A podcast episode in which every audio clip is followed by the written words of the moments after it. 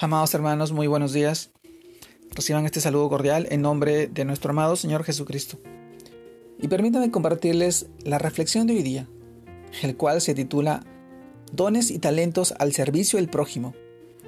Esto nos lleva a reflexionar en el pasaje del libro de Mateo, capítulo 25, versículos del 24 al 27, que dice así, pero llegando también el que había recibido un talento, dijo, Señor, te conocía, que eres hombre duro, que ciegas donde no sembraste y recoges donde no esparciste, por lo cual tuve miedo y fui y escondí tu talento en la tierra. Aquí tienes lo que es tuyo. Respondiendo su señor, le dijo, Siervo malo y negligente, sabías que ciego donde no sembré y que recojo donde no esparcí. Por tanto, debías haber dado mi dinero a los banqueros, y al venir yo hubiera recibido lo que es mío con los intereses. Mateo capítulo 25, verso del 24 al 27. También leemos 1 Pedro capítulo 4, versículo 10, en la cual nos dice cada uno según el don que ha recibido. Ministralo a los otros, como buenos administradores de la multiforme gracia de Dios. 1 Pedro capítulo 4, versículo 10. Amados hermanos, el título de hoy día, dones y talentos al servicio del prójimo.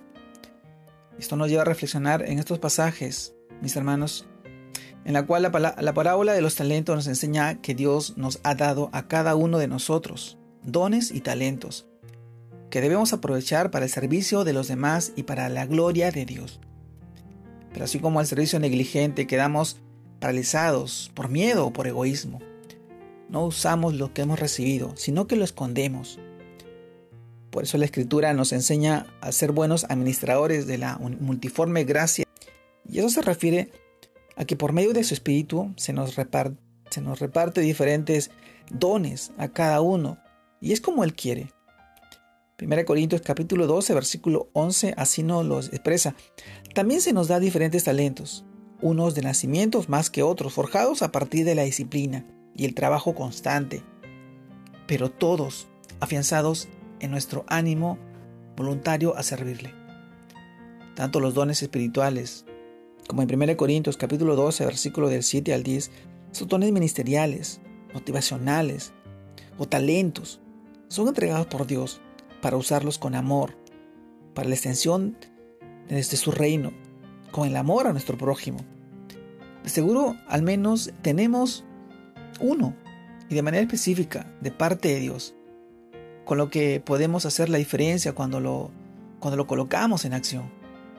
Sí, mi amado hermano, nuestra vida misma es un don inmenso que debemos presentar a Dios para su servicio, como un sacrificio vivo, santo y agradable, usando nuestro cuerpo como para servir a nuestro, no a nuestros propios deseos, no, no al pecado, sino para mostrar la gloria del Señor que se nos ha brindado con todo ánimo a sus propósitos honrándolo y glorificándolo. Cuando nosotros servimos a los demás por medio de los dones o talentos que se nos ha manifestado, también manifestamos el amor de Cristo fluyendo de nosotros hacia los demás. Así que no nos guardemos nada de lo que Dios nos ha dado, sea de nuestro trabajo, capacidades o aún si pensamos que tenemos muy poco.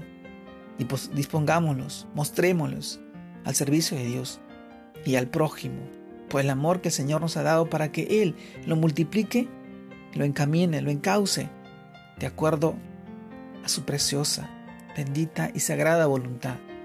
Hoy en este tiempo, mi hermano, te animo a que tú puedas mostrar esos dones, esos talentos, a que puedas usarlos para la extensión de su reino, para que puedas honrar y glorificar con cada, con cada acción que Él te ha dado, con cada, con cada talento.